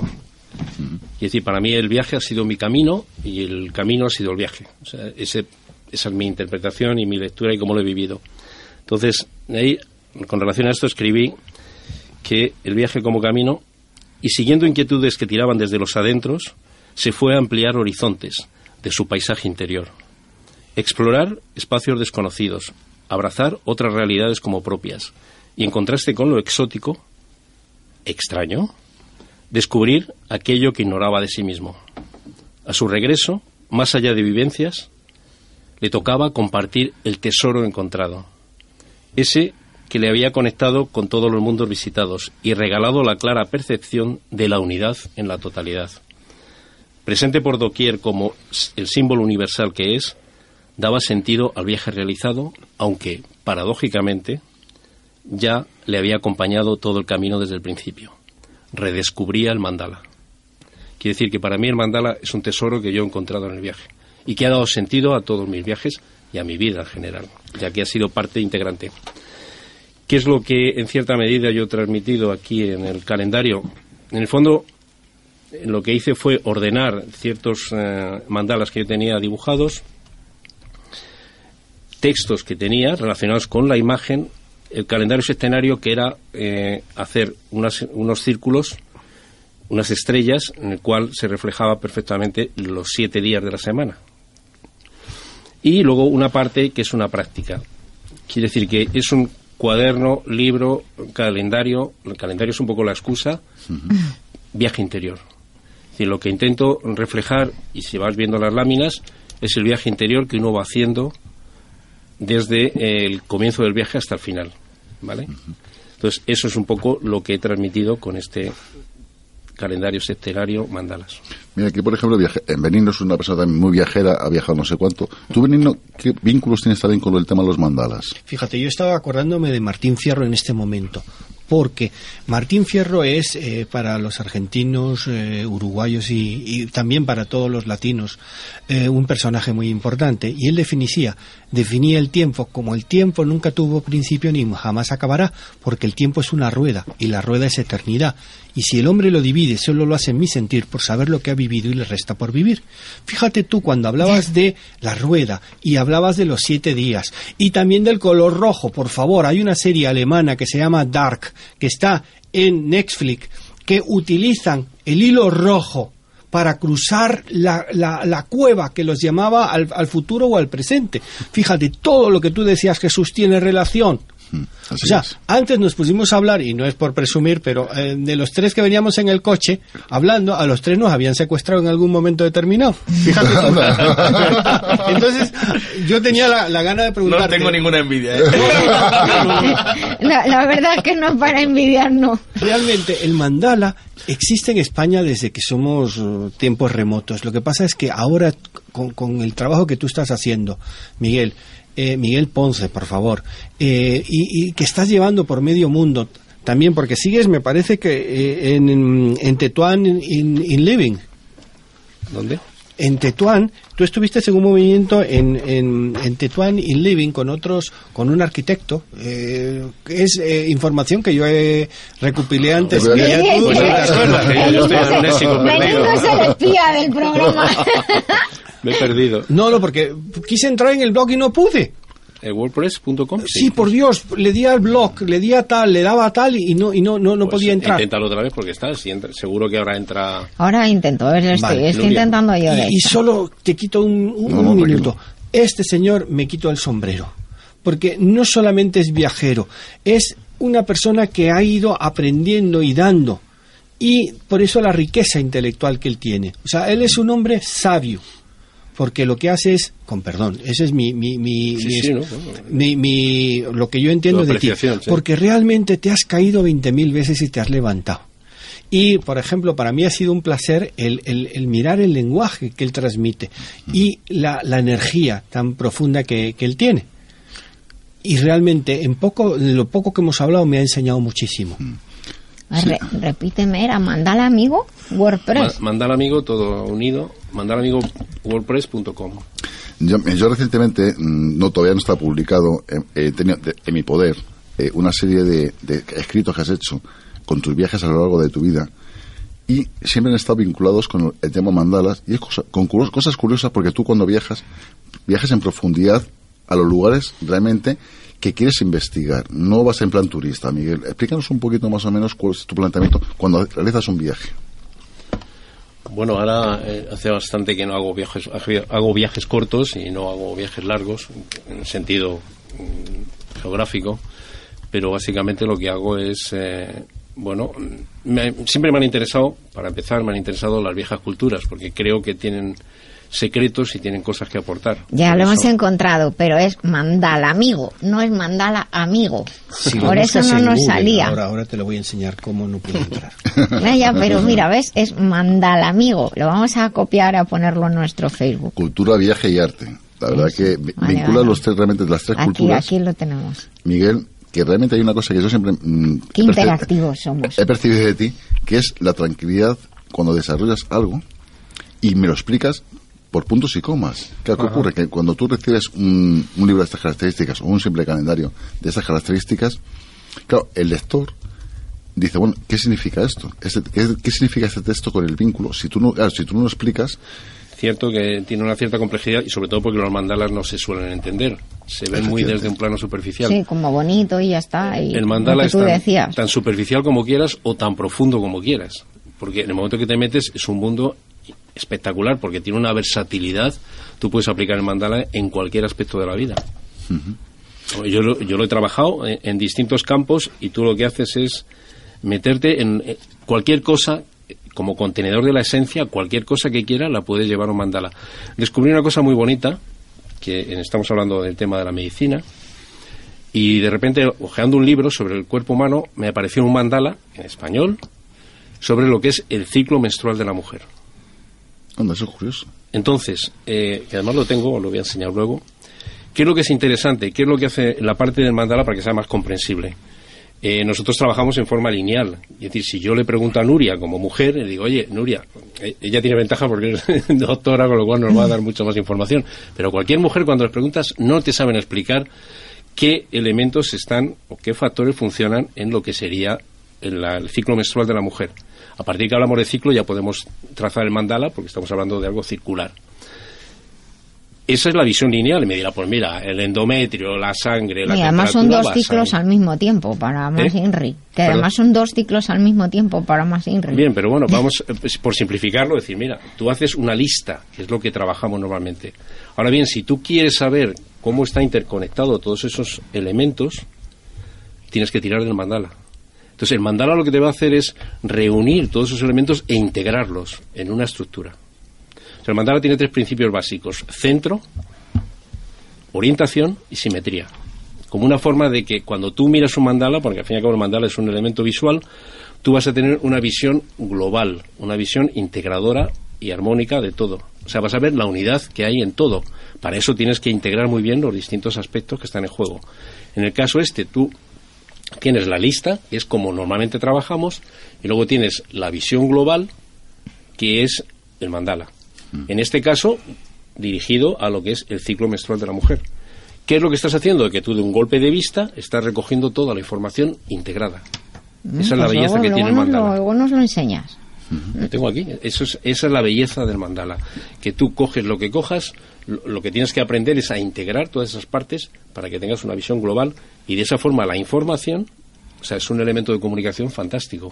No te lleva al plano lineal, que es en el que normalmente trabajamos, sino al global y circular. ¿Vale? Entonces, de una manera sencilla, de un golpe de vista, tú estás recogiendo toda la información. Me está viniendo a la mente, hay un- una frase, un fragmento que dice que en la vida, para continuar, tienes que ir cerrando círculos. Esos círculos son los que realmente tú quieres transmitir en tus obras. Por ejemplo, aquí tienes un dibujo, concretamente, de un círculo, Hmm. de un señor asentado, realmente pensativo. Claro, estoy utilizando el círculo como base, que es decir, todos los o todos los eh, eh, diseños que hay en el calendario son todos círculos, básicamente. Este no está, pero se podía poner. Quiere decir que a veces en, en lo que es el, el elemento mandala, lo importante es que tú captes la, la unidad que hay en ese diseño. Puede faltar el círculo, puede faltar el centro. Se le da por hecho, porque un círculo y centro van unidos. Puede que no exista la orientación o no exista, por ejemplo, eh, la simetría. Pero claro, si tú, por ejemplo, eh, hay un diseño muy bonito que tienen de los celtas, que tú hablabas, que es un árbol con las raíces que se unen a las ramas, entonces no necesitas que te planten nada más, ni te pongan nada más. Tú miras de un golpe de vista, tienes la unidad de lo que es un árbol, ¿vale? Mira, hace, hace poco, precisamente, una- un gran amigo mío me regaló un árbol de madera, precisamente, que era danés, es decir, que venía de los de, los, de, la parte nórdica de, de Europa. Y es curioso porque también estaba vinculado con el tema de los mandalas. Claro. tú, en- tú lo que hacías con ese árbol, lo que cuando tú pedías un deseo, es quitabas un trozo de árbol, Hmm. ponías, escribías un secreto, lo que es en una hojita, lo ponías ahí, y el árbol lo que hacía era realmente querer solicitar la parte que le faltaba y de, de cumplir ese deseo, según la leyenda vikinga. ¿Y por qué? Porque estaba deseando volver a unir totalmente el árbol. Buscar la unidad, claro. Realmente el mandala lo que lleva, yo lo que estoy transmitiendo aquí es que la persona al final encuentre su unidad. La flor como un símbolo del alma y el ser humano que encuentra en su camino al final hace la fusión El- con la unidad. El símbolo del yin y del yang es uno de los más Claro, sí, pero aquí ¿ves? tu camino está, se- está sí. cerrando el círculo. Efectivamente. Empiezas y llegas al punto inicial. Claro, por eso es el centro. Yo muchas veces cuando me dice Monique, ¿por qué haces esta pregunta? Porque yo sé que las preguntas que yo hago normalmente tienen un trasfondo y yo sé que el- en este caso el interlocutor, que en este caso eres tú Miguel, es un mandala el que quiero transmitir. Es decir, te estoy buscando un punto, un núcleo y un centro. Claro. Es decir, que realmente cuando tú, por ejemplo, coges tu libro, este concretamente, que yo en su día, yo no sabía lo que era un mandala, te hablo así sinceramente, Sí, sí, yo en el año sé. 2004 me Lo dices, sé, lo sé. me dices, no, yo estoy siendo sincero, nos reunimos en el Escorial, en una cafetería concretamente, tengo un libro hecho de mandalas. Que es lo primero que dije, bueno, ¿y este que me está vendiendo a mí la muñeca? Es decir, vamos a ver. Pero luego, cuando realmente me lo dijiste, dije, joder, si esto lo he visto yo en muchos sitios, pero no sé el significado Claro. del mandala, ni los colores, porque luego también me estoy dando cuenta que predominan el rojo, el verde y el amarillo. ¿Son colores básicos o esos son colores...? No, esos son colores que yo he puesto. Eh, bueno, hay realmente sí existen, eh, tal vez a lo mejor, inclusive a veces los colores alquímicos. El rojo, el blanco, Y el el, negro. negro. y el, am- el, bueno, Rojo- el rojo, amarillo, negro. no es exactamente el amarillo, es un, es un, bueno, es un color tierra. Un el albero podría ser. Eh, no forzosamente. Lo que sí es interesante, y no quiero que se me pase, que ahí sí le vamos a conectar con Benigno, es decir, realmente el mandala, o sea, lo que si nos metemos en el tiempo, los petroglifos, que además se encuentran en Galicia, por ejemplo, y en todo el mundo hay petroglifos en el cual eh, podemos encontrar círculos, eh, podemos encontrar em, espirales, podemos encontrar líneas, que vuelve a aparecer la necesidad del ser humano, yo creo que desde el origen, de encontrar un punto de encuentro entre el cielo y tierra. Que ahí es donde podemos enclavar el mandala desde un punto de vista eh, antropológico. El ser humano ha buscado ese encuentro siempre y todas las culturas, de una forma u otra, y las religiones lo han enfatizado, han buscado ese punto de encuentro entre cielo y tierra. Con lo cual, el mandala, al fin y al cabo, es ese punto de encuentro entre cielo y tierra.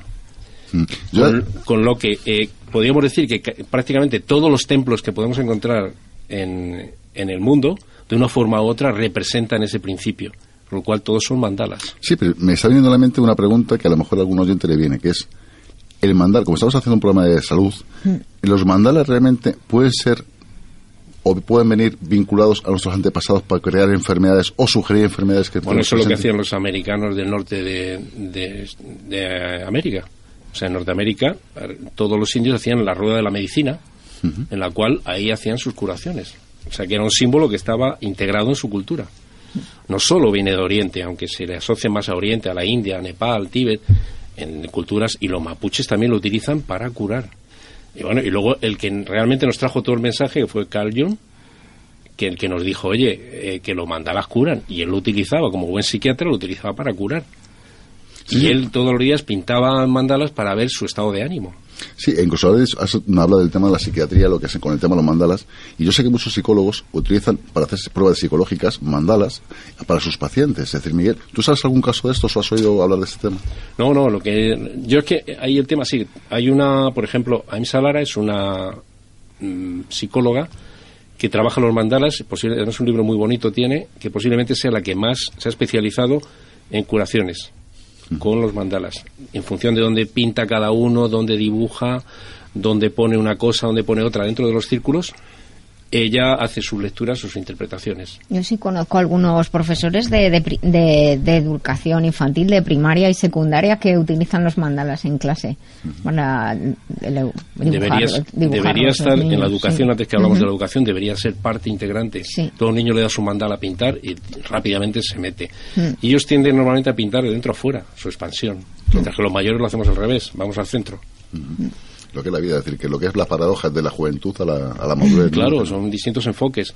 Pero yo creo que Y todo en círculo porque el círculo es la eternidad. La Por totalidad. ejemplo, eh, Da Vinci, por favor, el triángulo, el humano, eh, las, eso es un mandala, perdón, yo le llamaría... No, no, es- es un mandala, y además- yo le, mandaría, eh, le llamaría el mandala nuestro de Yo- Occidente, o yo sea, creo que de, Da de nuestra cultura, viene... Yo, yo se lo pondría con perdón a, a lo que tú estás viendo, imaginando, al, al Da Vinci. Sí, Sí, la- el hombre perfecto, el ¿no? hombre Que de es- Vitruvio. Sí, que es la cuadratura del círculo, que es parte de lo que es el símbolo del mandala. Y hay otra cosa interesante que la gente no se da cuenta, y es que el cristianismo está lleno de mandalas. Cuidado, que parece que viene de Oriente. No, no, los rosetones de las catedrales o el pantocrator son mandalas, pero vamos, en toda su regla. Es decir, que está Así es. mucho más eh, eh, presente, o por ejemplo el crismón, que es uno de los primeros símbolos religiosos del cristianismo, es un mandala. Además, con el alfa y el omega. O sea, que clarísimo. Pues te tendremos que invitar otro día porque se nos está yendo el programa. La y verdad lo que- siento muchísimo. No, hoy son de estos programas que me encantan porque es una forma de aprender y culturalmente Sí. Cada segundo que pasa vas aprendiendo una palabra nueva y un concepto nuevo para la gente que los conozca. ¿no? Pues me alegro mucho de que tengáis esta, esta experiencia todos, porque también imagino que nuestros oyentes tendrán esta experiencia. De hecho, nos lo cuentan, nos lo escriben mucho, aprendemos mucho escuchándonos y yo, pues eso ya me hace feliz. Sinceramente, sirve de algo que estamos aquí. Dime. ¿qué- Déjame un minuto que diga eh, Carl Jung, que se supone que es el gran maestro y el Sí, que realmente eh, importa. Él dice algo interesante. De Oriente, de hecho, él hizo uno de los, de los prólogos más importantes del libro de las mutaciones, Ching, la, la- de una de las ediciones más importantes, de hecho, lo hizo él. Era un iniciado en muchos Sí, sí. aspectos. Él dice una cosa que a mí me, me gusta y que coincide con lo que yo os he leído antes. Yo, por lo menos, he experimentado el viaje así. Tuve que abandonar la idea de la superordinaria posición del ego. Vi que todo, todos los caminos que he seguido, todos los pasos que he dado, me llevaron de regreso a un solo punto, a saber, el punto medio. Algo que con el tiempo se fue aclarando. El mandala es el centro, es el exponente de todos los caminos. Decíamos nosotros, todos los caminos te llevan a Roma, ¿vale? Es el camino al centro, a la individuación. Supe que encontrando el mandala como una expresión del ser he alcanzado lo que para mí era lo fundamental. Eso lo decía Carl. Bueno, pues muchísimas gracias. Eh, Gracias a ti, mm, Miguel, un placer tenerte con nosotros y esta es tu casa para lo que quieras. Aparte de ser vecino de Nuria, lógicamente... ya nos veremos nosotros. Pasaremos los móviles y esas cosas. que- La vida biloba. El programa que trata con rigor Y con humor la experiencia de ser saludable y conocerte a ti mismo.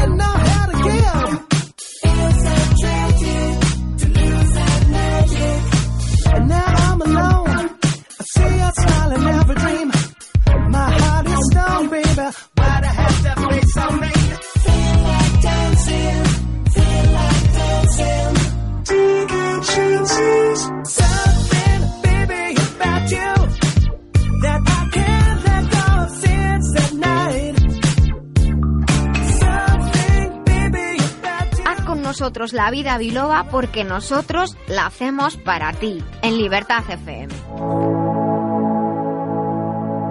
Mamá, mamá, me duele la cabeza. Tu mami no está. Doctora Nuria, doctora Nuria.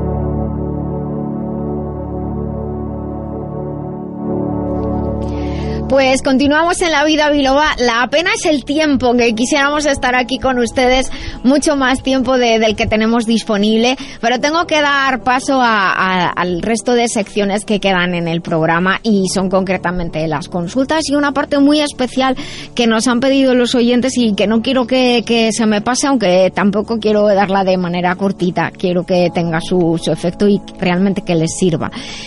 Dime, Yo quiero preguntarte, no me quedó muy claro cuándo vas a presentar en Natura, al lado de la calle Goya, eh, casi con, con una Felipe II, eh, los libros que vas a presentar. Pues mira, presento los dos libros de las bases de la medicina tradicional china, el libro de fisiología, el libro de fisiopatología y diagnóstico, con una breve conferencia de lo que es la medicina china, este jueves 25 en Rerum Natura a las 7 de la tarde. Es un sitio que tiene plazas limitadas, así que eh, tienen que, que apuntarse para, para poder ir, porque si no, pues no van a caber. Hay aforo limitado. Una callecita muy estrecha, difícil aparcar. Bueno, pues eso. Y si no en metro, metro Goya. Seguro que hay que ir en metro. Vale, en el transporte público. Iremos, Pues iremos. Muchas gracias.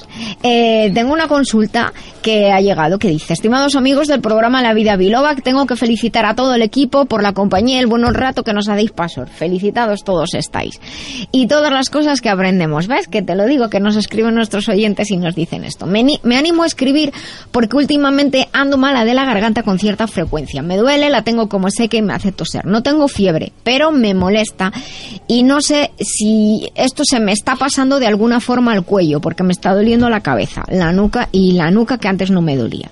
Soy maestra, hablo mucho, eso sí, y si me pueden recomendar algo.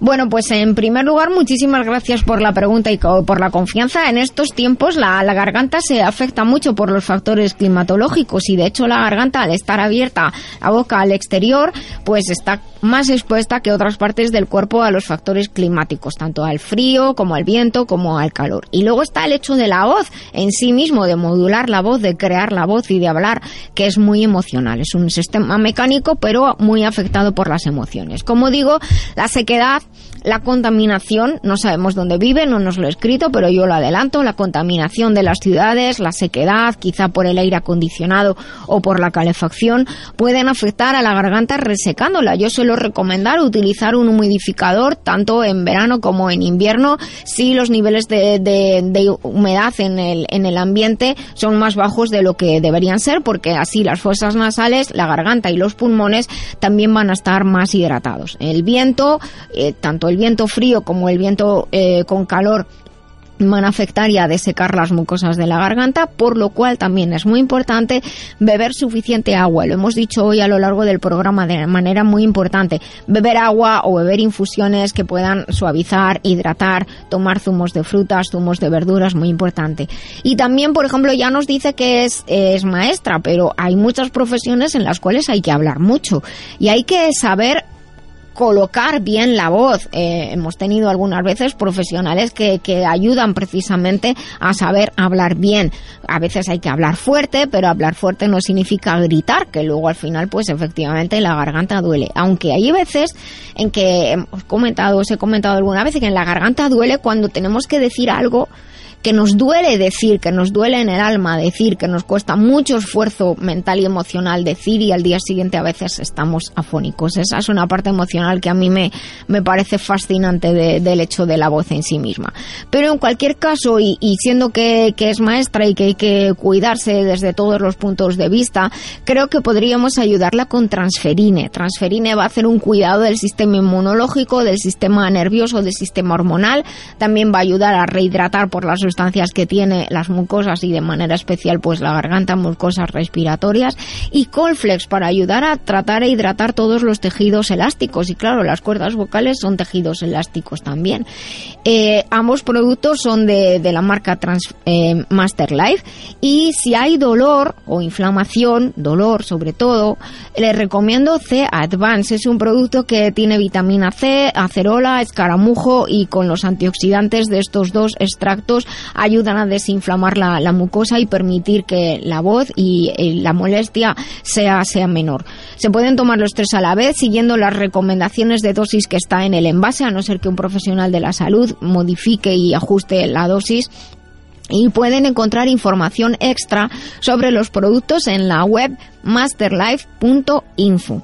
Para adquirirlos, adquirir Transferine o adquirir Masterlife Colflex o Masterlife C Advance, pueden eh, encargarlos en su tienda preferida, decir quiero este producto, Masterlife Transferine o Masterlife Colflex o Masterlife C Advance, o si quieren una compra directa, pueden entrar en la web globalmedicalzone.com o llamar al 697 13 45 22 o bien como siempre nos escriben a nosotros al programa y nosotros les indicamos cómo es la manera más rápida y más fácil de poder conseguir los productos. Por cierto, que eh, ayer o antes de ayer, ya no me acuerdo muy bien, me llamó un oyente y me preguntó algo de medicina china y me hizo mucha gracia porque eh, decía, si usted habla mucho de medicina china, pero yo quería saber acerca de la acupuntura. Entonces, la acupuntura es la parte de la medicina china quizá más conocida, es una parte de su sistema terapéutico. La medicina china es todo un cuerpo doctrinal para explicar la salud, la enfermedad y nuestra relación con el universo,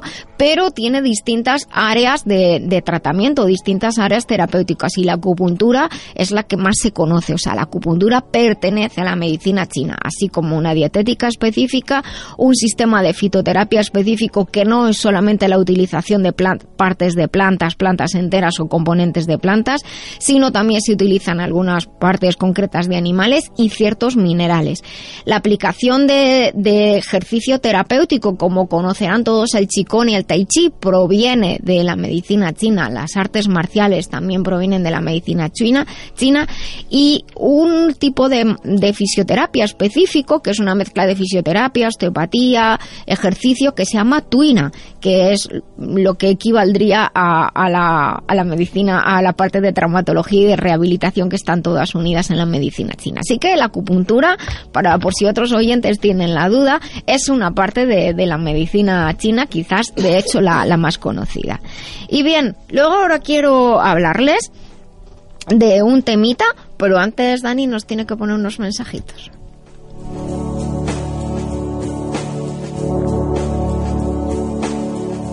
Doctora Lorite, ¿es verdad que el hígado es uno de los órganos más importantes del cuerpo? Así es, porque participa en la detoxificación de la sangre. Por eso yo recomiendo Master Life Green.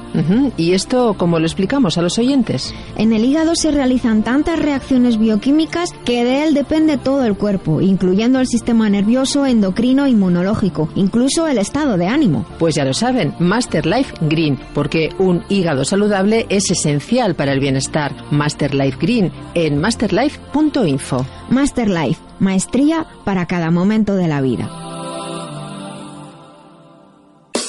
Los productos de la radio para cuidar tu salud los encontrarás en globalmedicalzone.com y en el teléfono 697 13 45 22. Recuerda globalmedicalzone.com, tu tienda online de confianza con asesoría personalizada y en línea con el espíritu de la vida biloba, porque la salud es el tesoro más preciado, globalmedicalzone.com.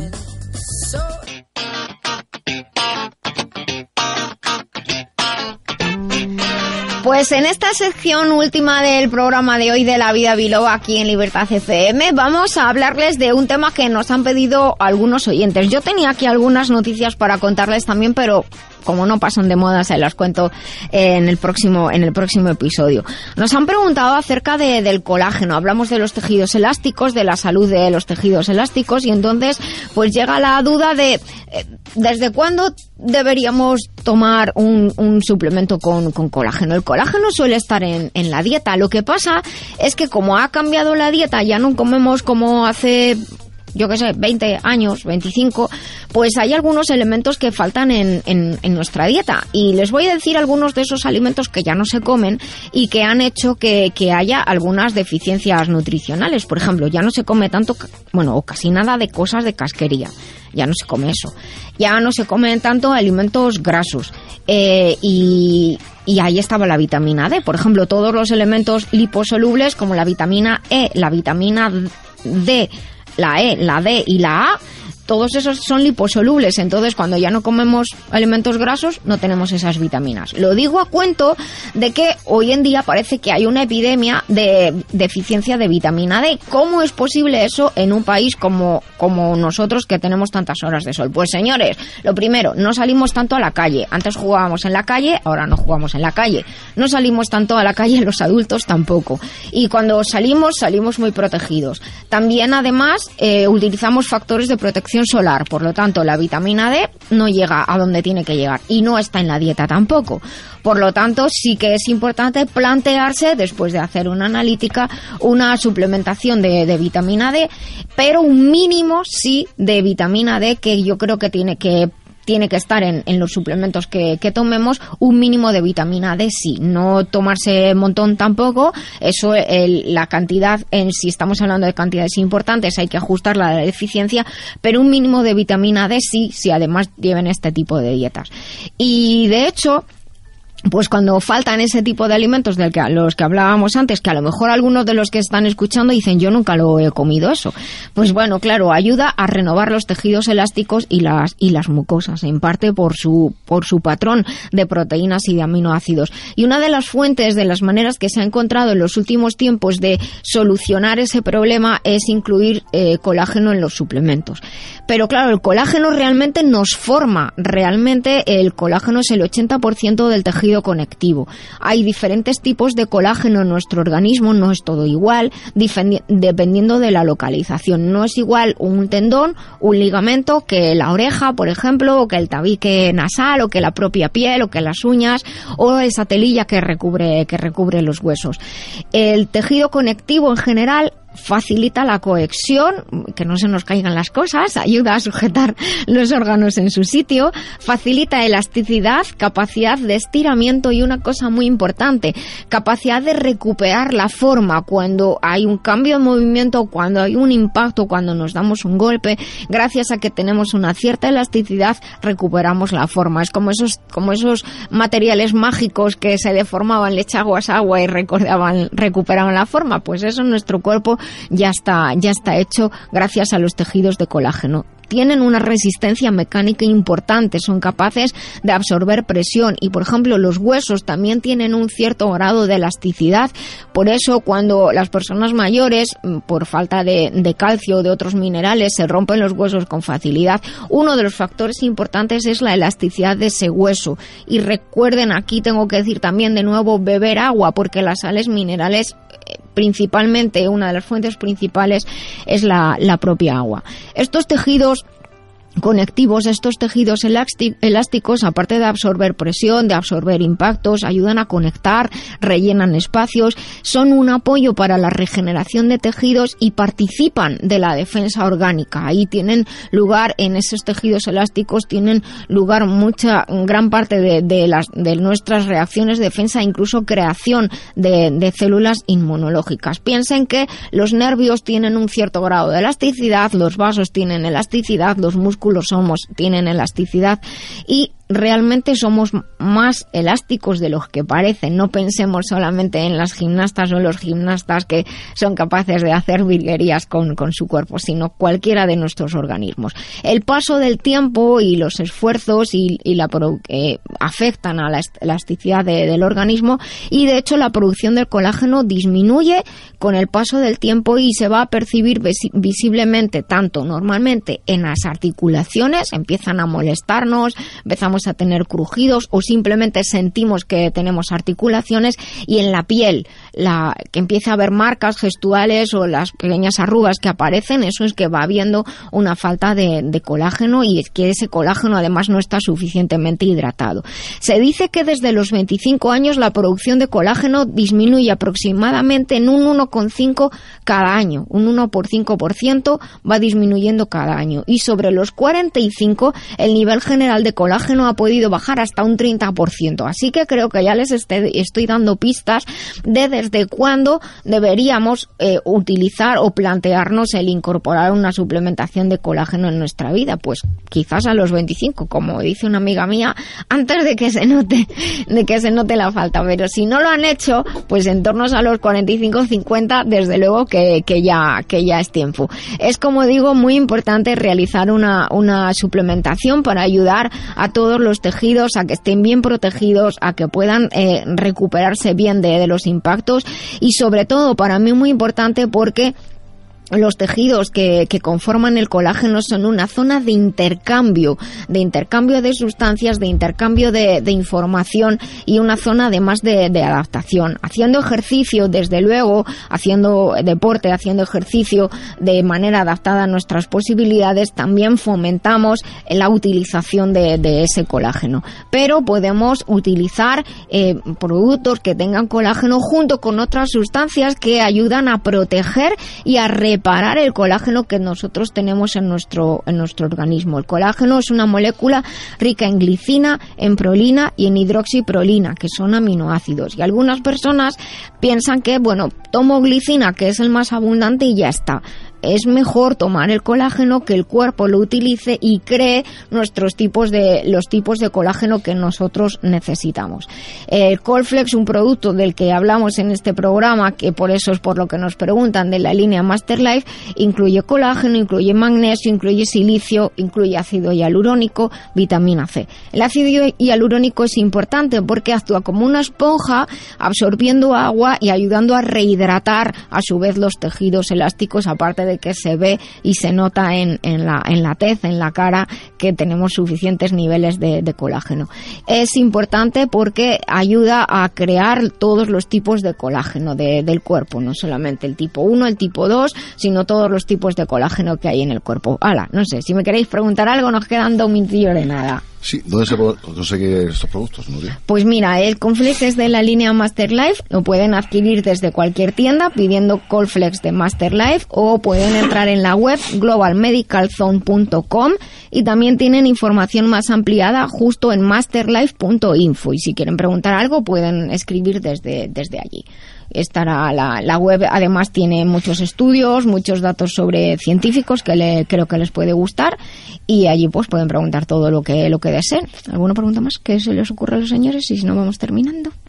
Pues cerramos la sesión bueno, pues vamos a cerrar la sesión. Eh, solamente decir que eh, el transferine, yo soy un verdadero aficionado. Ese es mi tesoro, ese, ese transferine. Muchas gracias. Eh, realmente, háblanos un poquitín sobre el transferine. Transferine digo que es mi tesoro porque lleva incluidos pues más de 30 años de mi vida, de mi trabajo. Es un producto que, que está diseñado para ayudar a regular el sistema de control central, que es el sistema nervioso, endocrino y el sistema inmunológico, aparte de cuidar tejidos elásticos y, cardiovascular eh, y también el, sistema intestinal. Y es la base de, lo que necesitamos cuidar para estar mm, no solo bien, sino mejor cada día. Realiza una acción inmunomoduladora muy importante. Tiene 18 ingredientes, que son 18 tesoros de la naturaleza, que actúan de manera sinérgica para con una menor dosis poder tener mejor efecto. Si se compraran por separado, cada uno de esos ingredientes costaría una pasta, ha costado mucho trabajo hacer este, este producto para, para bien de todos, que es un producto que hay que tomar aunque no nos pase nada, es para cuidarnos. Luego, si pasa algo, un profesional de la salud ajustará las No por hacer la pelota, pero yo lo tomo todos los días. Estás guapísimo. Hombre, lo digo porque tomo transferine. Sí, sí, sí. Además de, estos consejos de, de Nuria, eh, deciros lo demás, lo que decía, Sol vacunas, vacunas, vacunas. Aquellos que puedan vacunarse, vacúnense porque la gripe está siendo Este año este está siendo muy mala. Y buenos alimentos y a disfrutar del fin a disfrutar de la vida. que es maravillosa. Dime.